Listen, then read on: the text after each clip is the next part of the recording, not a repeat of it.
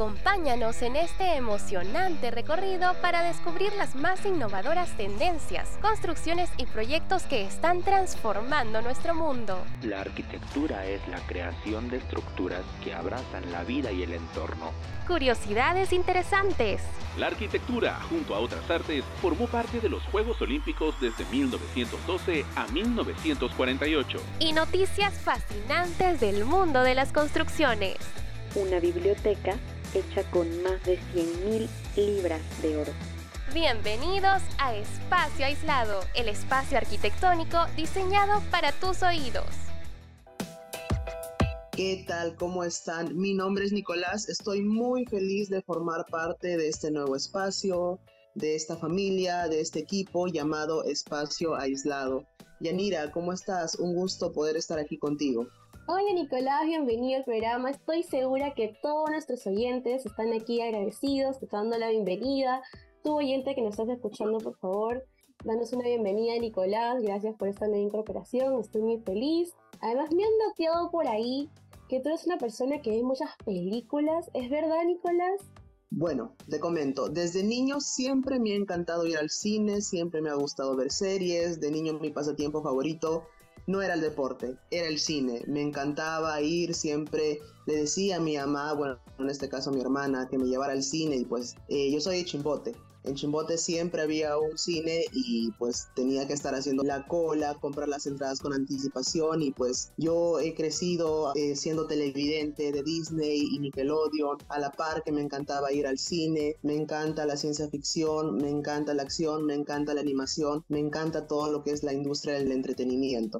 Perfecto, Nicolás. Así como nos comentas esa pasión que has tenido desde niño, yo creo que este episodio es perfecto para ti porque en honor a ti vamos a hablar sobre la arquitectura en el cine de ciencia ficción y algunas fantasías futuristas que seguro tú de niño habrás tenido. Sí, de hecho, de niño vi bastantes películas. Ver esas películas con escenografías, con escenas totalmente futuristas, algo totalmente irrealista, algo totalmente que tú podrías pensar, ok, esto solo pasa en las películas y de ahí no pasa. Pero conforme han pasado los años, eh, vemos a través del Internet en otros países como ya esto se ve reflejado en las ciudades, de, sobre todo en los países más desarrollados, donde la, capacidad de ingeniería, de arquitectura, se refleja en sus edificios, se refleja en sus monumentos, ¿no? Se refleja en el diseño de sus museos. Y todo eso a día de hoy me parece impresionante. Claro, Nicolás. Yo sigo a varios arquitectos que han hecho que lo de la película sea realidad, pero ¿qué te parece si vas contándonos unas cuantas películas que tú hayas visto? Para aquí los oyentes, aquí la gente se ponga en contexto y sepa de qué tipo de arquitectura estamos hablando. Bueno, de las películas recientes, se podría decir que yo más me acuerdo, eh, una que siempre me llamó la atención fue la de Alita Battle Angel.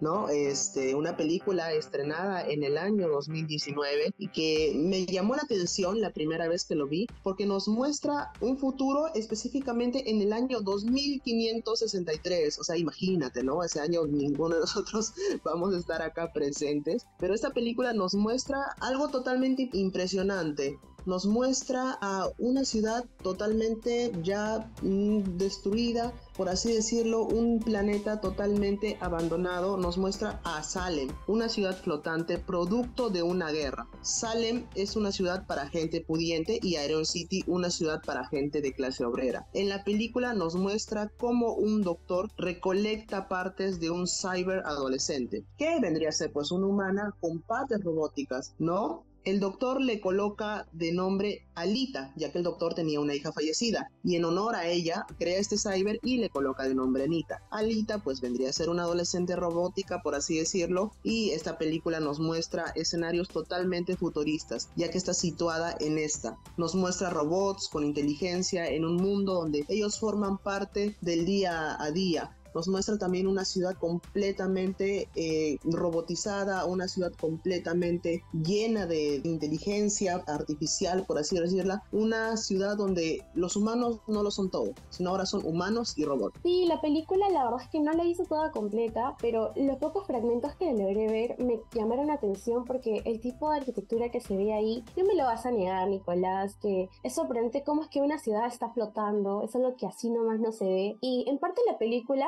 si es que ven la plataforma, eh, le da el sentido, porque no es que solo flota, sino que es una estructura metálica que rodea eh, la parte de abajo. Es que desde la estructura de la ciudad se ve mismo que está sostenida por toda una enredadura y armadura de estructura metálica y obviamente característico del futuro son los rascacielos, estas cosas fascinantes.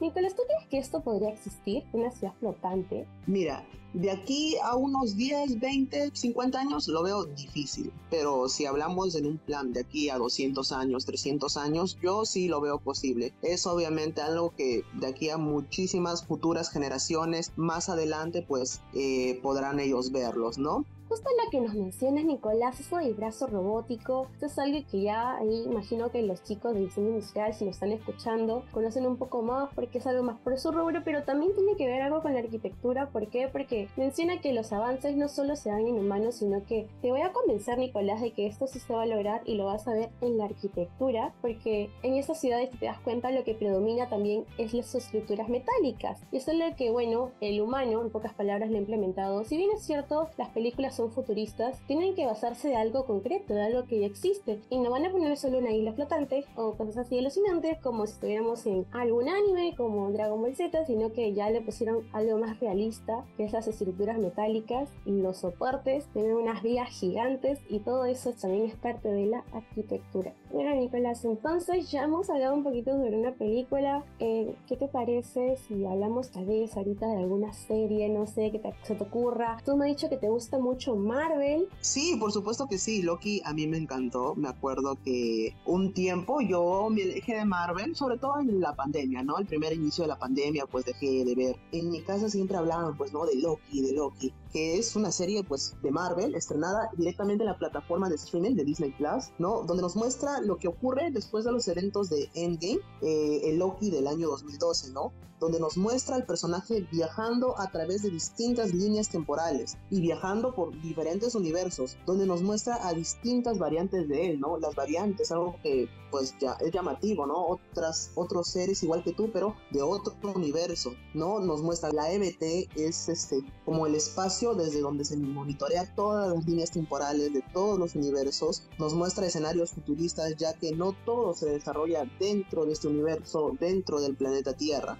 Justo como estabas hablando de la ABT, yo también he visto aquí, me encanta, pero algo que también como vista arquitectónica que tengo, que he visto, es que eh, la ciudad justo donde se encuentra la ABT cuenta con elementos muy futuristas, por ejemplo, eh, si bien es cierto, es algo eh, atemporal, porque bueno, está en un espacio y luego hay conexiones, sí o sí tiene que haber una conexión de un lugar a otro y es ahí donde interviene al menos un ojo arquitectónico en esta película. No puedes ir de un lugar a otro si no hay un transporte. Entonces han colocado también especies de los túneles, también he visto que obviamente predominan los edificios grandes, eh, las luces y también está enfocada en la ABT por dentro, está todo estructurado. Si te das cuenta, las estructuras tal vez de las cabinas es algo bueno, se ve, es algo que ya se ha hecho, seguro si es que ven estudios de cómo está construido una nave de la NASA, cuentan con algunos paneles acústicos, cosa que también se aprecia en las películas, eh, casi todas esas paredes que tú ves que es blanca, eh, no es solo una panel blanca, sino que está de alguna manera, está colocado de una manera que haya una esponja atrás para poder aislar tanto el sonido y no solo eso, sino también el clima. Si bien es cierto no se sabe exactamente en qué lugar del universo está eh, la OBT, en, si lo ponemos en contexto real, está en el espacio. En el espacio puede ocurrir todo tipo de cosas, pueden venir meteoritos, pueden venir impactos, puede venir tal vez un, un Thanos y nos vuelve entonces la película un Thanos ahí Thanos destruye, pero bueno, tenemos ahí. Sí, Yanira, toda la razón, realmente tú que eres más conocedora estos temas de arquitectura, pues al momento que verás la serie visualizas todos los elementos, te das cuenta de todas esas escenografías, ¿no? Y como la EBT, ¿no? Como en algún momento vemos acá una oficina, como puede ser aquí en cualquier ciudad del país, ¿no? En este caso, pero ver una, unas oficinas interuniversales, pues llama bastante la atención. Al menos a mí me llamó muchísimo la atención. Nos vamos a ir con las noticias flash. Un momento con nuestra querida productora María Fe. Vamos con las noticias. El arquitecto paisajista Kong Hyun-yu de Beijing recibió el prestigioso Premio Internacional de Arquitectura del Paisaje Cornelia Han Overland 2023 por su innovador concepto de ciudades esponja Su enfoque consiste en utilizar infraestructuras naturales como humedales, parques y techos verdes para prevenir inundaciones urbanas y abordar el cambio climático. Yu ha sido reconocido internacionalmente como una fuerza impulsora en la arquitectura del paisaje, ayudando a crear entornos urbanos más seguros, sostenibles y hermosos. El Centro Young Modern en Londres fue galardonado con el prestigioso premio Riva Sterling 2023. Esta asombrosa estructura, ubicada en el histórico vecindario de Blackheath, es un ejemplo destacado de arquitectura que combina lo moderno y lo tradicional, con sus pabellones de ladrillo rojo y su espectacular claustro central de madera. El centro se integra perfectamente con las estructuras existentes, incluyendo una capilla atribuida al renombrado arquitecto Sir Christopher Wren. Este diseño cautiva a sus visitantes, ofreciendo un espacio único y acogedor para el cuidado diurno de los residentes de Modern College. El Ministerio de Vivienda, Construcción y Saneamiento está brindando ayuda a las familias afectadas por las heladas en Puno. A través de un programa de viviendas bioclimáticas, se están construyendo más de 7.000 casitas que ofrecerán confort térmico a los beneficiarios durante las heladas invernales. Estas viviendas, diseñadas especialmente para mejorar la calidad de vida de las personas en situación de pobreza, no solo brindarán refugio, sino que también generarán más de 8.000 puestos de trabajo local en su construcción. Con este proyecto se busca proporcionar esperanza y apoyo a las familias de Puno, demostrando el compromiso del gobierno en mejorar las condiciones de vida de los más vulnerables. Y ahora, continuando con el tema en general, yo quiero hablarte de alguien, en este caso de Vincent Callebaut. Quiero decirte una breve biografía sobre esta persona. Nació en el año 1977 en Bélgica se graduó en el Instituto Víctor Horta en 2000 y se trasladó a París para realizar unas prácticas con los arquitectos Odélie Decac y Maximiliano Fuxas. Después de completar esta pasantía, Calebaut fundó su propia empresa llamada Vincent Calebaut Architectures, ¿no? Calebaut se especializa en proyectos de ecodistritos futuristas que se centran en la sostenibilidad como las energías renovables, la biodiversidad y la agricultura urbana. Y vamos a hablar de este arquitecto que tiene un gran amplio catálogo de ideas, propuestas. Tristemente se han quedado en propuestas, pero aprovechemos la oportunidad porque es una mente brillante que nos ha hecho volar la cabeza con cada uno de sus proyectos. ¿Te conocerás alguno, Nicolás? Mira, Yanira, hay un proyecto que me llamó muchísimo la atención. El proyecto se llama Semaphore.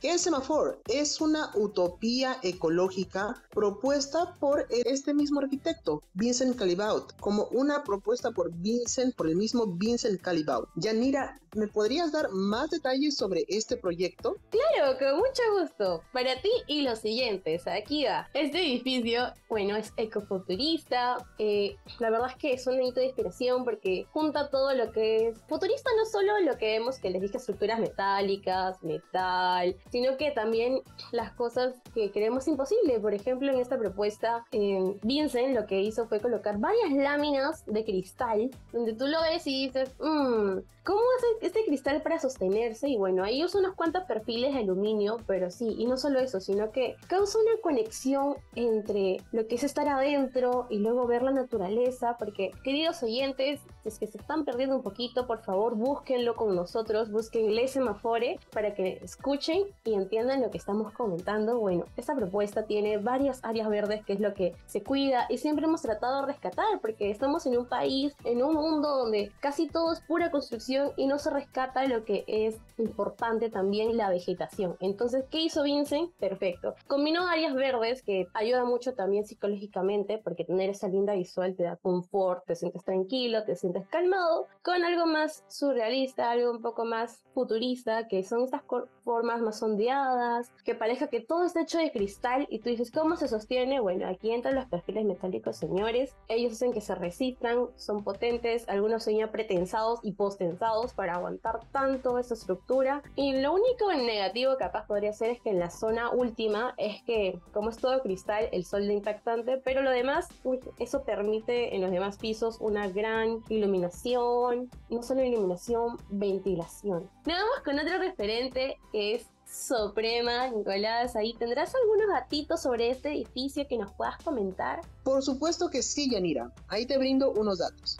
Suprema es una propuesta de diseño para la nueva sede de la empresa Suprema en Estrasburgo, específicamente en el país Francia. Los arquitectos de Vincent Calebaut Architectures han proyectado una utopía ecológica de 8.225 metros cuadrados. El edificio llamado Semaphore se describe en el programa como una oficina flexible y verde para compañeros de trabajo nómades. Y está enfocado en la agricultura urbana y el bienestar de los empleados. Sí, Yanira, y comentándote más sobre este proyecto, ese proyecto nace como una propuesta de diseño para la nueva sede de la empresa Suprema en Estrasburgo, específicamente en el país de Francia. Los arquitectos de Vincent Calebaut Architectures han proyectado una utopía ecológica de 8.225 metros cuadrados. El edificio llamado Semaphore se describe en el programa como una oficina flexible y verde para compañeros de trabajo nómades y está enfocado en la agricultura urbana y el bienestar de los empleados. Como edificio ecofuturista, Semaphore está enfocado en la agricultura urbana y el bienestar de los empleados. Yanira, me cuéntame, ¿qué opinas? Que justo como estaba comentando hace un momento, es verdad, este tipo de este, temas verdes es algo que genera confort. Una persona que está trabajando, está todo el día en oficina, ve solo una pared, se estresa, ve solo el techo también sin, no, no tiene aire, no tiene nada, uno se aísla y se estresa, pero si es que en vez de eso le damos una visual donde tenga un cristal, un vidrio y pueda ver, bueno, todo lo que es vegetación, árboles, de naturaleza, da una calma. Por eso Vincent es un capo al momento de diseñar esto para que todo se vea ese tipo de arquitectura y además se ve que es flexible porque se ven como sus plantas son amplias y no hay tantos columnas así bien grandes, sino estructura metálica da eh, cabida a que puedan haber distancias largas sin tener que colocar una columna al centro. Y eso hace que los espacios sean más flexibles y en parte también es económico porque puedes estar rediseñando o cambiando de usos sin tener que gastar de más o usar lo que sería construcción porque si bien es cierto somos arquitectos pero también somos conscientes que la construcción también es un tipo de contaminación, es una de las más grandes también del país, entonces ese tipo de arquitecturas flexibles también ayuda mucho a que se reduzca ese impacto negativo en la naturaleza. Bueno Nicolás,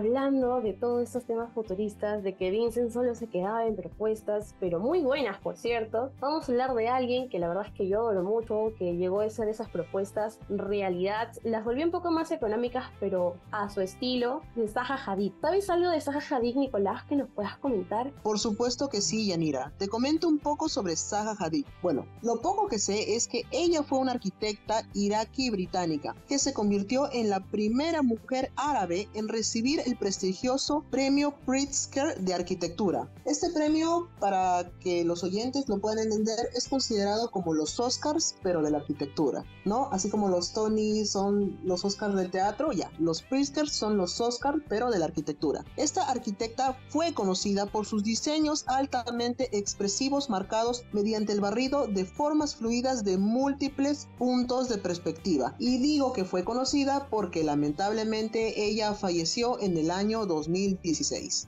En espacio aislado, el dato curioso. ¿Qué tal chicos? Soy María Fe y a continuación les mencionaré tres datos curiosos sobre Zaha Hadid. Número 1. Zaha Hadid era conocida como la Dama de Hierro o también como la Reina de las Curvas, debido a que en la gran mayoría de obras usaba formas orgánicas como parte de su movimiento denominado deconstructivismo. Número 2. Es la primera mujer en ganar el Royal Gold Medal del Royal Institute of British Architects.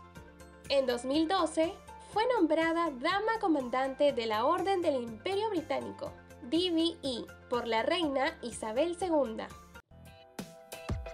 Regresando del dato curioso, de seguro es que mucho al igual que yo está muy triste porque si esto logró esa mujer en tan poco tiempo, ¿qué hubiera logrado si hubiera vivido más tiempo?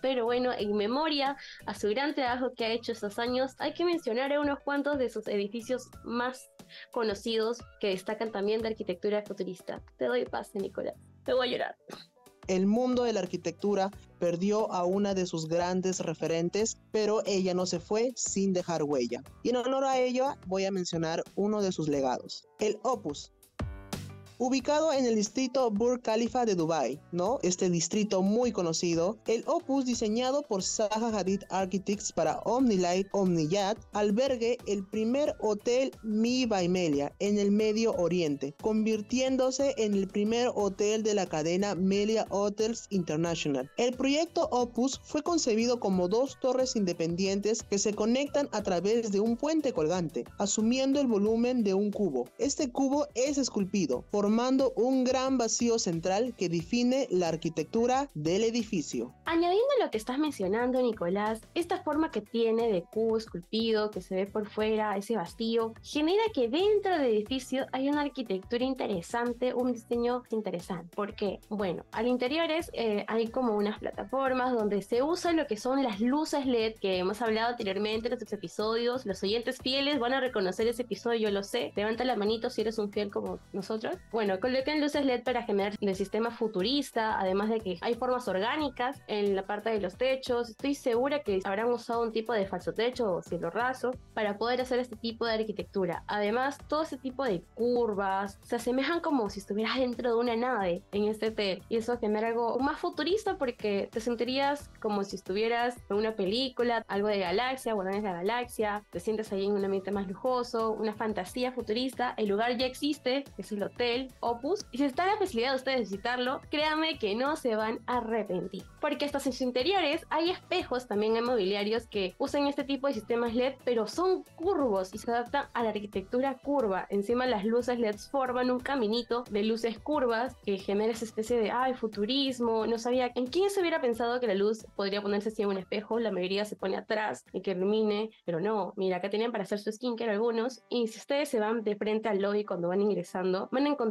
todas estas curvas que hace un poco también referencia a cómo se verían algunas columnas dóricas. Parecen arruguitas, pero no lo son. Todo esto hizo la gran Zaha Hadid para generar en este espacio algo más luminoso, elegante y futurista para que sientas que estés como en otro planeta. Wow, Yanira, interesante lo que me comentas. Ahora también otra de sus más grandes obras fue el Morpheus, Morpheus está ubicado en Kotai, Macau, City of the Dreams. Es un complejo integrado que incluye casino, dos teatros, un distrito comercial, 20 restaurantes y cuatro hoteles, inspirado por las formas fluidas dentro de las ricas tradicionales de talla de hate de jade de China. El diseño del Morpheus combina espacios públicos, dramáticos y generosas habitaciones con ingeniería innovadora y cohesión formal. Yanira, coméntanos un poco más. Bueno, en ese edificio se ve, mira, desde su fachada vemos un entrelazado de muchas estructuras metálicas que generan como una especie de tejido, una maguita. Para algunos que me entiendan mejor, si ustedes tejen a crochet, algo así se ve cuando estás tejiendo. Toda esa envoltura vuelve al edificio, valga la redundancia. Y aquí también a Saga siempre le gustaba jugar con lo que eran los huequitos en el centro. ¿Por qué? Porque adentro siempre generaba un tipo de armonía incomparable. Entonces el Morpheus no fue la excepción. Hay como tres aberturas en el centro que generan grandes espacios. Gracias a ello, en su interior se van colocando una cierta de membranas de estructura metálica que siguen el tejido de afuera hacia adentro. Solo que estas ya cambian de color, son un poco más negras y esto da una sensación como si estuvieras dentro de capaz, no sé, una célula, una membrana. Es algo obviamente más futurista. Normalmente nosotros vemos en el techo, bueno, un techo plano, tal vez una luz, pero no. Saja pensó hasta en el interior, hasta en los mobiliarios que también tienen esta especie de teselaciones, unas repeticiones, unas series que con formas geométricas, apilando las juntas, forman mobiliarios que en este caso hay una cobertura. Para que tengan en contexto, hay un mobiliario que es donde ustedes pueden sentarse adentro, donde está, eh, donde está cubierto por varios tipos de discos y platitos de metal, que recubre más que nada la zona de las mesas, de la cafetería. Luego también se ve cómo es que por todo el edificio interior se pasea esa estructura que le dije, ese tejido de malla, que parece como si estuviéramos dentro de una célula, una corriente y eso genera más el ambiente futurista porque sientes que estás en un edificio de constante movimiento, no solo por esos elementos metálicos, sino también por lo que mencionaba anteriormente, que era el mobiliario. Nicolás,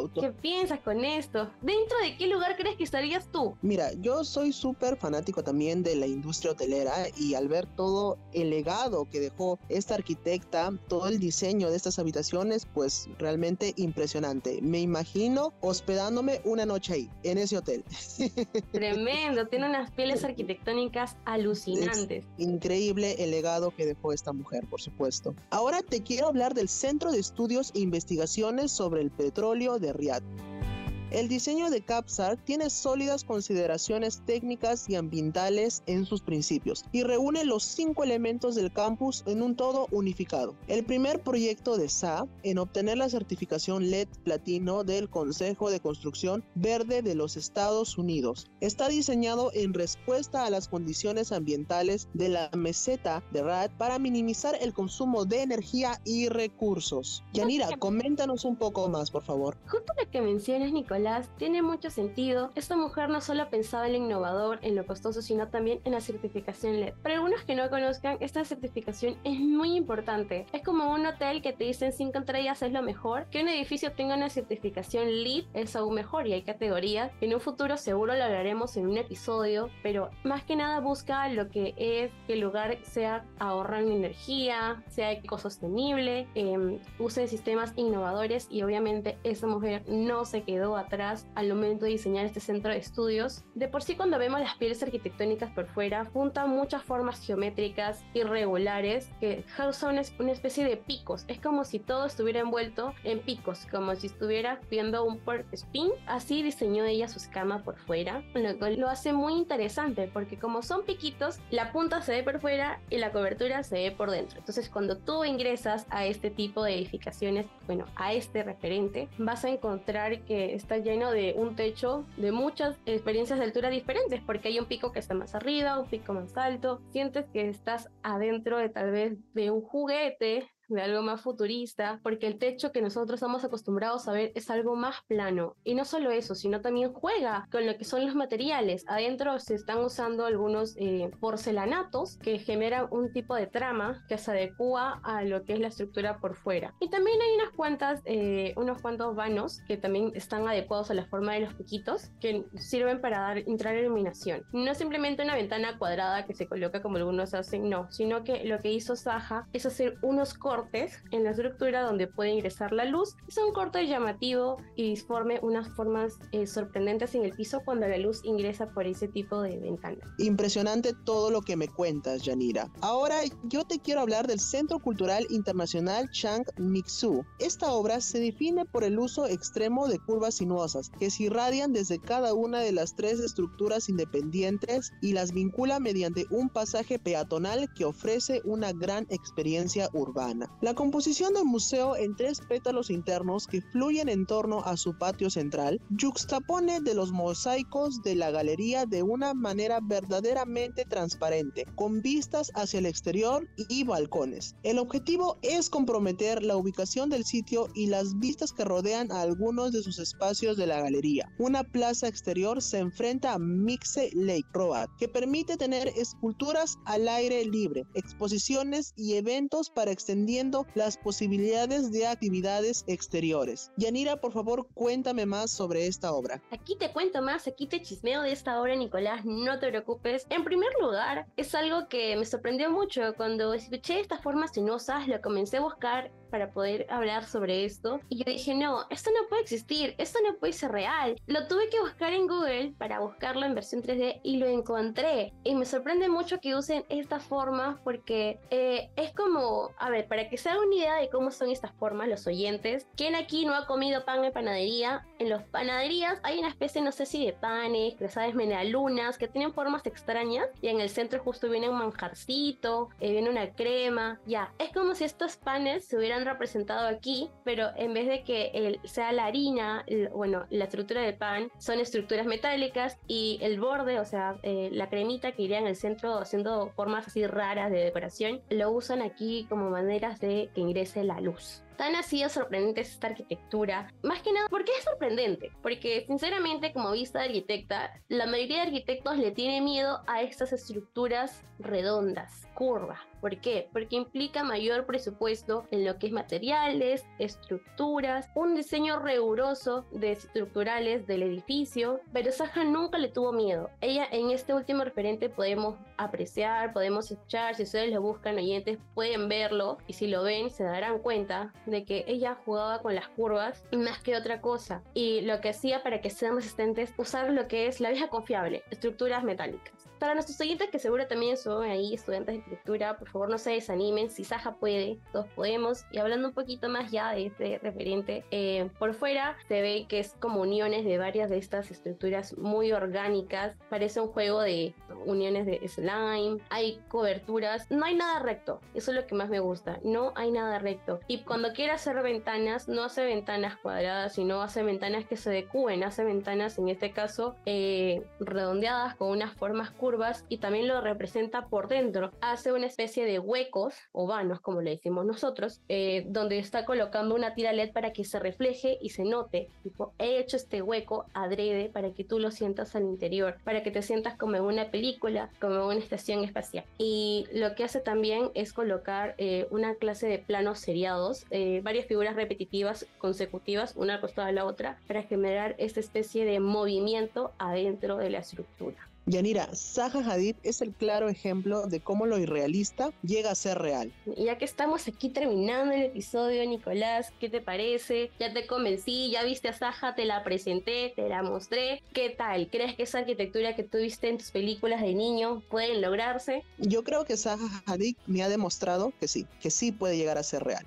y esperando que, por supuesto, los futuros arquitectos continúen con ese legado de lo irrealista, de lo que puede llegar a ser una imaginación, pase a ser real. Y aquí les tengo un mensaje porque algunos de los estudiantes, o la mayoría seguro, es estudiante de arquitectura. Por favor, no se desanimen. Si desde el taller 1 alguien le destruyó sus sueños diciéndoles que las formas curvas o esos sistemas no tienen solución, no deben ser, imposible, no se construyen, aquí es un ejemplo de cómo es que Zaha Hadid lo pudo. Y si ella lo pudo, tú también lo puedes hacer, lo puedes diseñar, obviamente con un sistema estructural resistente que con previa vale todo, pero sí, entonces aquí aprendimos en este episodio de que lo que vemos en las películas puede ser realidad con mucho fundamento estructural de por medio, pero va a ser real y espero que ustedes que nos escuchen también lo vean con el tiempo.